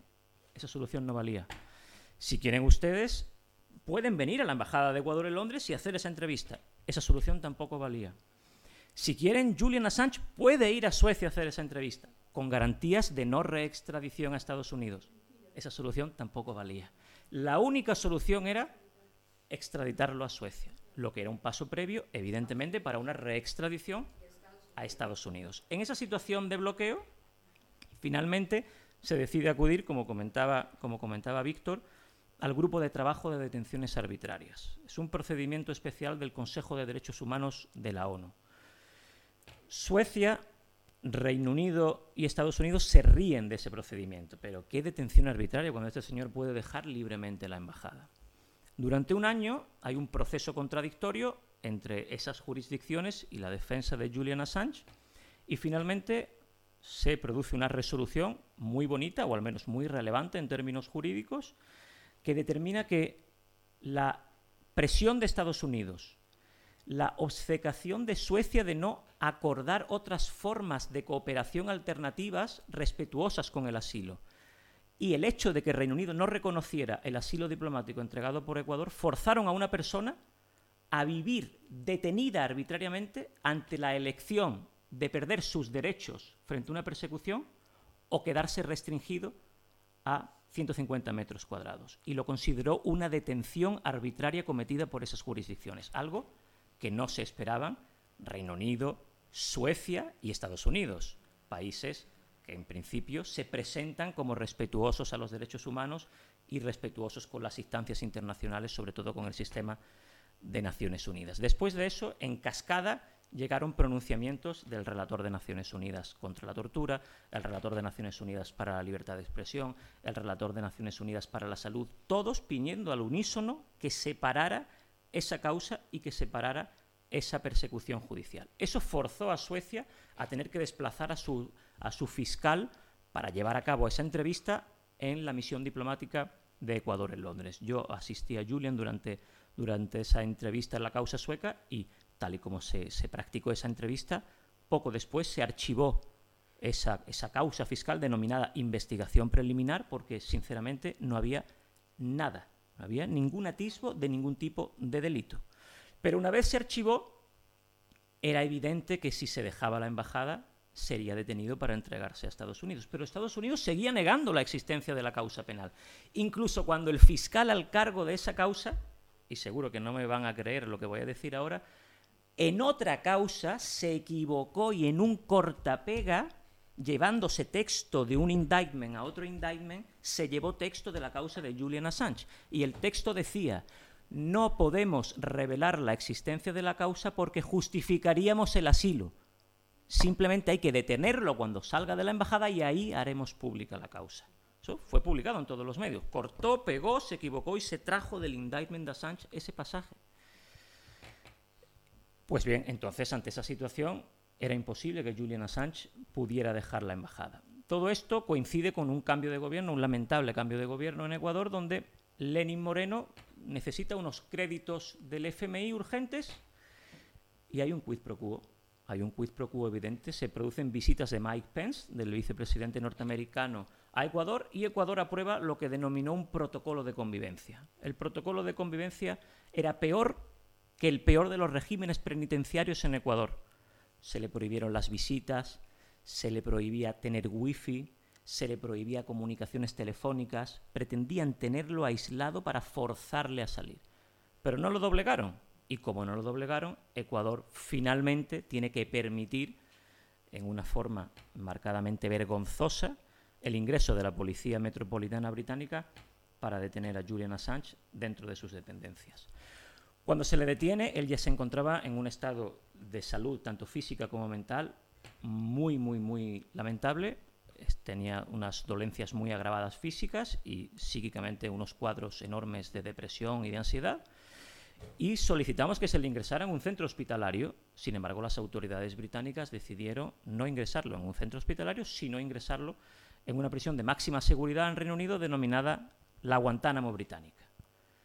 Cuando ingresó en la Guantánamo Británica, eh, resulta que aparece una pandemia que nadie se esperaba, por lo tanto queda aislado dentro de su celda 23 horas y media al día, solo 30 minutos para salir poco más que asearse, agravando aún más su lamentable estado de salud. El relator de la ONU contra la tortura lo visitó con dos médicos especialistas, hizo un informe durísimo donde dijo negro sobre blanco que Julian Assange está sometido a una tortura coordinada por jurisdicciones que se llaman democráticas desde hace varios años y que, lo dicen los, los especialistas que acompañaron al relator de la ONU contra la tortura, podría morir en prisión por el lamentable estado de salud en que se encuentra. Cuando es detenido, por fin Estados Unidos pone sus cartas encima de la mesa y lo que vemos es que durante la administración Obama no se formularon cargos, y esto es importante, contra Julian Assange. La administración Obama sabía que era peligroso formular cargos porque de alguna forma se atentaba contra la primera enmienda. Pero claro, la administración Trump no dudó en eh, meter no solo cargos, sino 18 cargos, 17 de los cuales bajo la ley de espionaje de 1917, una ley que se aprobó por el Congreso de Estados Unidos para perseguir espías en el marco de la Primera Guerra Mundial. No registra precedente de aplicación de la ley de espionaje a un periodista por publicar información veraz, haciendo uso de, sus prerrogativas periodísticas, ¿no? recibir información de sus fuentes y publicar información veraz que es de interés público. En ese momento comenzamos a encarar el proceso de extradición y en la primera de las instancias, frente a la, jueza Vanessa Barrister, del District Judge, deniega todos los argumentos de persecución política, doble incriminación, los argumentos de más peso y que podrían enfrentar a la jurisdicción británica y estadounidense, los rechaza. Pero se acoge al argumento humanitario para decir que el sistema penitenciario norteamericano, y en concreto si ingresara en una prisión de máxima seguridad sometida al sistema SAM, Special Administrative Measures, es ese sistema de mono naranja y prácticamente incomunicados, eh, agravaría su estado de salud y podría morir en prisión o incluso cometer suicidio. Y se agarra, y se agarra a ese elemento, al elemento humanitario, para denegar la extradición. Llamativamente, Estados Unidos podía haber dejado el caso ahí, pero no, apela a la High Court, al órgano jurídico superior. ¿Y qué hace Estados Unidos? Aporta un conjunto de garantías diplomáticas, diciendo, no, no, no, no lo vamos a ingresar en una cárcel de máxima seguridad, no le vamos a someter al sistema SAM, eh, y eventualmente, si pidiera cumplir condena en su país de nacionalidad, se estudiaría. Aunque todo esto tendría que ser revisado por una autoridad judicial, es decir, garantías diplomáticas que no valen, porque después tendrán que ser revisadas. Lo llamativo es que si uno analiza las garantías diplomáticas que Estados Unidos ha dado con otros países europeos, las viola sistemáticamente. En el caso español, yo entregué un, informe de lo que eran las garantías diplomáticas en relación a España, y cuando Estados Unidos veía que la Audiencia Nacional le ponía algún impedimento por el tratamiento penitenciario, por estándares que no son los estándares europeos, aparecían las garantías diplomáticas y cuando el ciudadano era entregado, las garantías diplomáticas desaparecían. Ahí tienen ustedes el caso de David Mendoza, un ciudadano español que fue entregado a Estados Unidos con la condición diplomática firmada por el Departamento de Justicia de que cumpliría la condena en España. Cuando lo condenaron a Estados Unidos dijo que, que eso era papel mojado.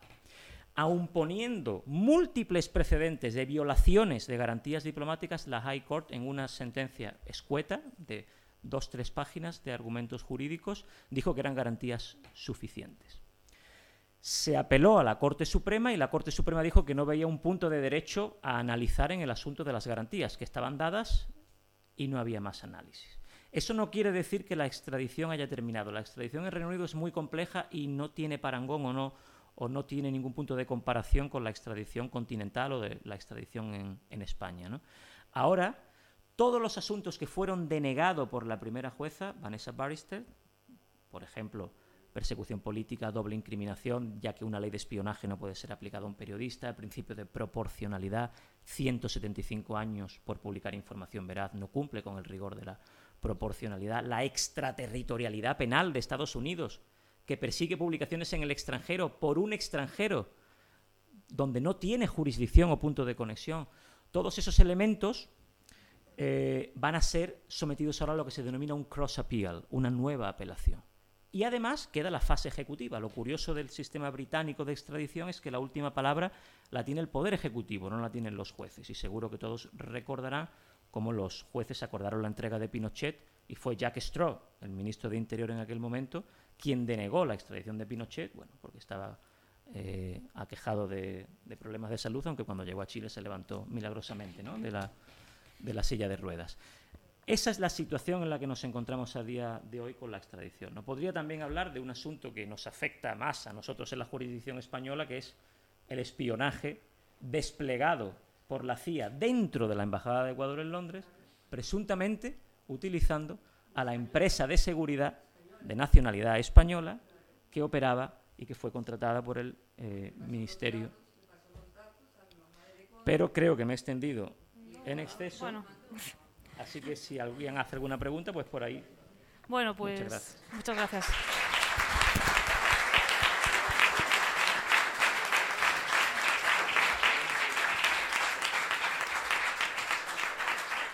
Bueno, creo que ha estado bastante bien explicado teniendo en cuenta la complejidad del tema, eh, muy bien expresado. Y bueno, vamos a hacer una pequeña ronda de preguntas, a ver si, bueno, ya tenemos aquí a una pregunta, ¿alguna persona más que quiera preguntar, vale?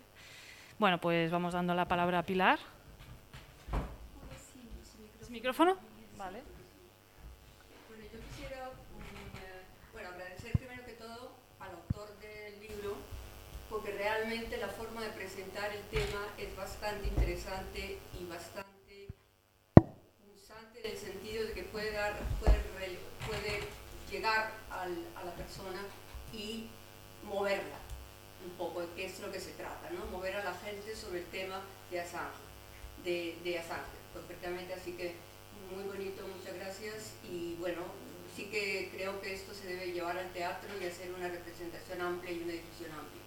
A mí me alegra mucho de que se esté dando esto particularmente porque desde hace mucho, mucho tiempo en España no ha habido ni una persona, ni ningún grupo, ni nadie que se haya interesado por el tema de Julian Assange en este país, realmente, hace mucho tiempo.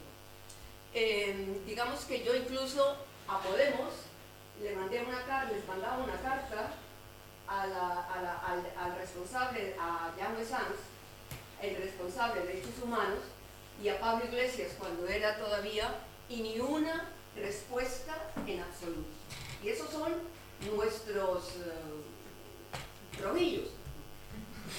pues ni una, ni una alusión absoluta al tema y ni una respuesta particular, ni siquiera personal a mi carta. Y muchas veces las tengo, las cartas eh, dirigidas a Podemos, precisamente el único que habló sobre eso fue Miguel Avellán en el Parlamento Europeo, que es el único que ha hablado un poco sobre Julián Assange. Pero bueno, yo quiero hacer Miguel Urbano. ¿Ah? Miguel Urbano. Urbano, perdón. Urbano. Urbano. Eh, yo quiero hacer una puntualización sobre Julián Assange, sobre todo sobre su carácter y sobre su personalidad. Él, fue, él es un hombre que sus padres fueron, eh, digamos, activistas en la guerra de Vietnam. Y ellos, y él nació, cuando su madre, cuando él nació, su madre no le quiso decir a su padre, el señor Shipton, que es el que está ahora, que había tenido un hijo. Él fue a conocer a su padre, el señor Shipton de ahora, cuando tenía 25 años. O sea que ella se casó, ella es una pintora, muy libre ella, muy interesante mujer, pero ella era una transeúnte, una nómada, una trasiega, y por lo tanto él, ella se casó con un señor Assange, y ese señor Assange pues le dio el apellido a Julia. Cuando se murió el señor Assange, ella volvió, siguió realmente con él, él no fue a la escuela, no tuvo tiempo porque iba de un sitio para otro con su madre, por lo tanto no tuvo tiempo de estar muy fijo en un sitio. Y así fue hasta que encontró con un señor que le llevó la vida imposible y estuvo huida de ese hombre que la perseguía, que era su compañero, y por supuesto Assange también estaba con ella. El hecho es que Assange, al final, cuando era ya más mayor, entró a la universidad, se interesó, ella le compró el primer ordenador, que fue un Commodore, se lo compró ella porque él estaba interesado, porque él formaba parte de un grupo de hackers, de un grupo de gente, los australianos, los australianos son muy buenos en la, en la internet y en el activismo cibernético. Y entonces él realmente formó parte de ese grupo y como ese grupo trabajó con ellos y ahí él empezó a hacer su idea de investigar por su cuenta. Luego entró a la universidad a estudiar química, matemáticas, física, no terminó nada. Pero él sí se interesó en una cosa, que era que cuando él veía a una persona en la calle absolutamente desvalida y empobrecida, él no entendía por qué en un mundo como estos había gente en la calle de esa manera. Y a él se le despertó un sentido de justicia de decir, si yo soy capaz de esto hacerlo cibernéticamente, por el Internet, de traer la justicia al Internet, lo cual era para él muy importante y muy interesante, y ahí fue cuando se metió verdaderamente a hacer algo, y ahí salió la idea del Wikileaks. Pero digamos que Assange es un hombre que está en la cárcel por sentido absolutamente ético, por lo, más, lo máximo de la ética, porque como dice su eslogan aquí y, su, y su frase, la gente tiene derecho a saber, tiene derecho a preguntar y retar al poder. Esas son sus palabras. Y yo creo que Assange es eso, lo tiene en la cárcel porque él pudo, él pudo y le ofrecieron, usted se calla y aquí no pasa nada. Y el segundo punto es que aquí se, eh, se cuestionan dos cosas importantísimas. Una cosa es el periodismo antes de Assange y otra cosa es después de Assange. El periodismo antes de Assange, quiero recordarle y ampliarle al compañero jurista, Daniel Ellsberg, el de la garganta profunda, cuando los papeles de Vietnam, él lo acusaron como whistleblower, lo acusaron, solo que él batalló mucho y, se libró de lo que está pasando a Assange.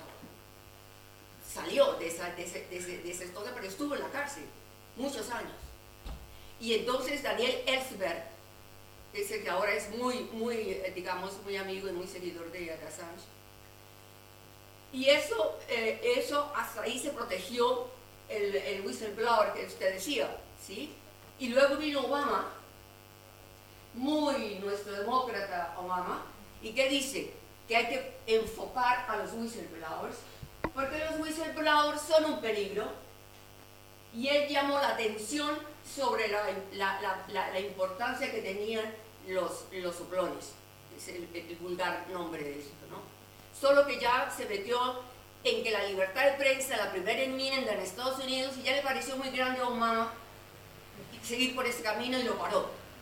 Y luego ya sabemos lo que acabas de decir, lo que ya sabemos lo que vino después. Pero era con los mails de Clinton, de Hillary Clinton, que fue cuando Obama puso el grito en el cielo, por eso quiso perseguir a los que habían divulgado los famosos mails de Hillary Clinton. Ese es el segundo punto. La libertad de expresión está en la picota ahora. Todos sabemos que todo el que quiera decir la verdad, y en eso te discuto un poco, no es cuestión, digamos, de ahora de que la gente, de, de que él está en la cárcel por decir la verdad. Porque la verdad está perseguida. No se puede decir la verdad. Ni el periodismo dice la verdad. Y con muchos mis perdones, y seguramente tú serás una magnífica periodista, pero los periodistas en este momento no hacen su trabajo. Están pagados por el poder que les da de comer. Así de claro. Porque no hay ni un periodista con todos los que hay que haya dicho algo a favor de la libertad de expresión. Algo a favor de la libertad de prensa. Entonces, eso es un punto gravísimo y crucial que este señor, si se lo borran de la, de la, de la faz de la tierra como quieren, borrarían la conciencia. Porque quieren eliminar la conciencia y la verdad. Eh, Pilar, perdón. Y, Eh, y- no- y- y ya está, ¿vale? Es, hay un problema que se plantea inclusive con este asunto que es la legalidad. La cuestión de que la legalidad, no hay legalidad. Juliana Sánchez está atribuido y está yendo por todos los caminos legales, pero están actuando contra él ilegalmente. Están santificando la ilegalidad. Ese es el problema. ¿De qué nos sirve la justicia? Si realmente lo que están haciendo es violándolo todo, todas las normas, y usted que es, que jurista lo sabe, todos los posibles razonamientos legales están siendo violados. ¿no? Entonces yo pongo sobre la mesa dos cosas. La libertad de expresión está en jaque, la libertad de prensa, y la igualdad, y la justicia, la legalidad. Vale, es que ya no tenemos tiempo, lo siento mucho. Vale. ¿Necesitas, ¿Necesitas el micro o puedes...? Sí, ¿no? ¿Sí? Bueno, gracias a todos por vuestra intervención. Mi pregunta va para, para el jurista directamente. Eh, hablando de Assange y de Snowden, ¿no? Eh, aunque bueno, yo que sé, parece que parten de algo bueno similar, que es ofrecer al público la información, pero bueno, luego la trayectoria y el final ha sido bastante diferente, ¿no? Entonces, eh, mi pregunta es, eh, eh, ¿cuál crees que fue a lo mejor el punto de inflexión?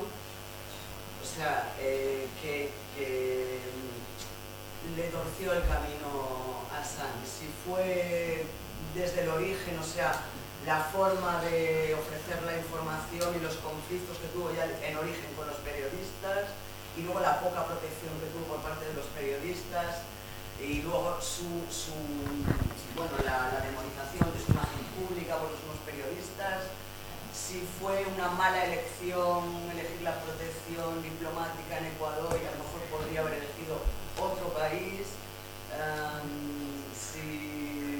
fue el cambio de gobierno en Estados Unidos, si fueron las acusaciones de la Fiscalía, o sea, ¿en qué punto crees que, la historia de Assange podría haber cambiado? ¿no? de alguna manera o crees que fue una sucesión de hechos que estaban eh, encadenándose de alguna manera y que no había, porque tal vez eh, pudo tomar una decisión, a, lo mejor eh, no confiando tanto en la justicia, sino bueno, buscando ya salvarse. Bien, eh, como primer marco conceptual, eh, Julian Assange no es un whistleblower. El whistleblower es el que tiene la información y la filtra. Y ahí hay un enorme debate jurídico, hay una nueva directiva de la Unión Europea que hay que transponer en España sobre si hay que penar o no al whistleblower, si hay que protegerle o no, si hay que darle estatus de testigo protegido o no. Eso es un debate. Lo que no hay debate es que el periodista que recibe la información del whistleblower no puede ser perseguido. Se me ocurre pensar aquí en España cuando se publicaron los papeles del CSID, ¿no? En el mundo. Fue portada del mundo. Podemos hablar si Perote y compañía podrían ser procesados, pero desde luego Pedro J. Ramírez nadie lo procesó. En ese sentido es importante diferenciar a Julian Assange del caso de Snowden. Snowden podrá simpatizar más o menos, pero no es similar al caso de Julian Assange. Snowden no está protegido por la primera enmienda ni está protegido por el derecho a la libertad de prensa. Él no es un editor de ningún medio de comunicación, ni tradicional ni online. Él es un trabajador, un contratista de la NSA. Entonces, no son casos similares. respecto a qué se torció con Julian Assange para que su tratamiento fuera diferente al que habían recibido otros medios de comunicación a lo largo y ancho del mundo, incluso en Estados Unidos. Daniel Ellsberg fue un whistleblower, pero nadie tocó a los periodistas del Washington Post que publicaron esa, esa información proveniente de, del whistleblower.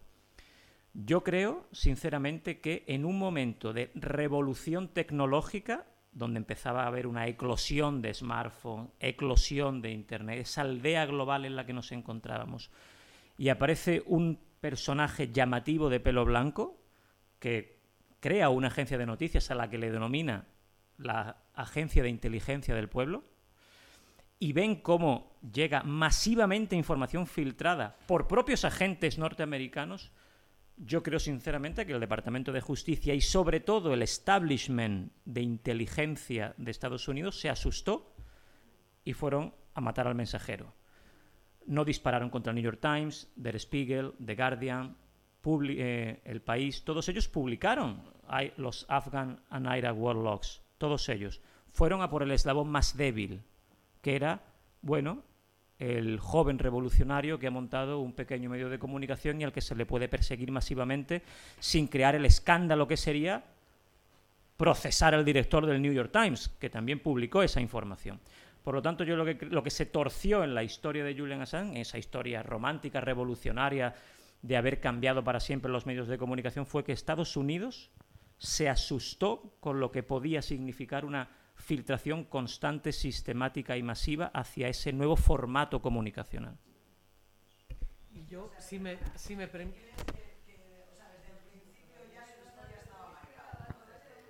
Sí, perdón, es que lo siento. Sí, bueno, tenemos que...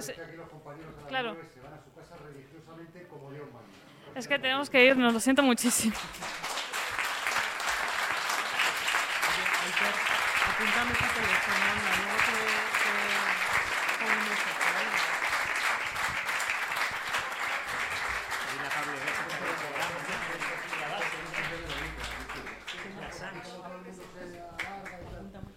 ¿no? Un de te Sí, y, sí, cualquier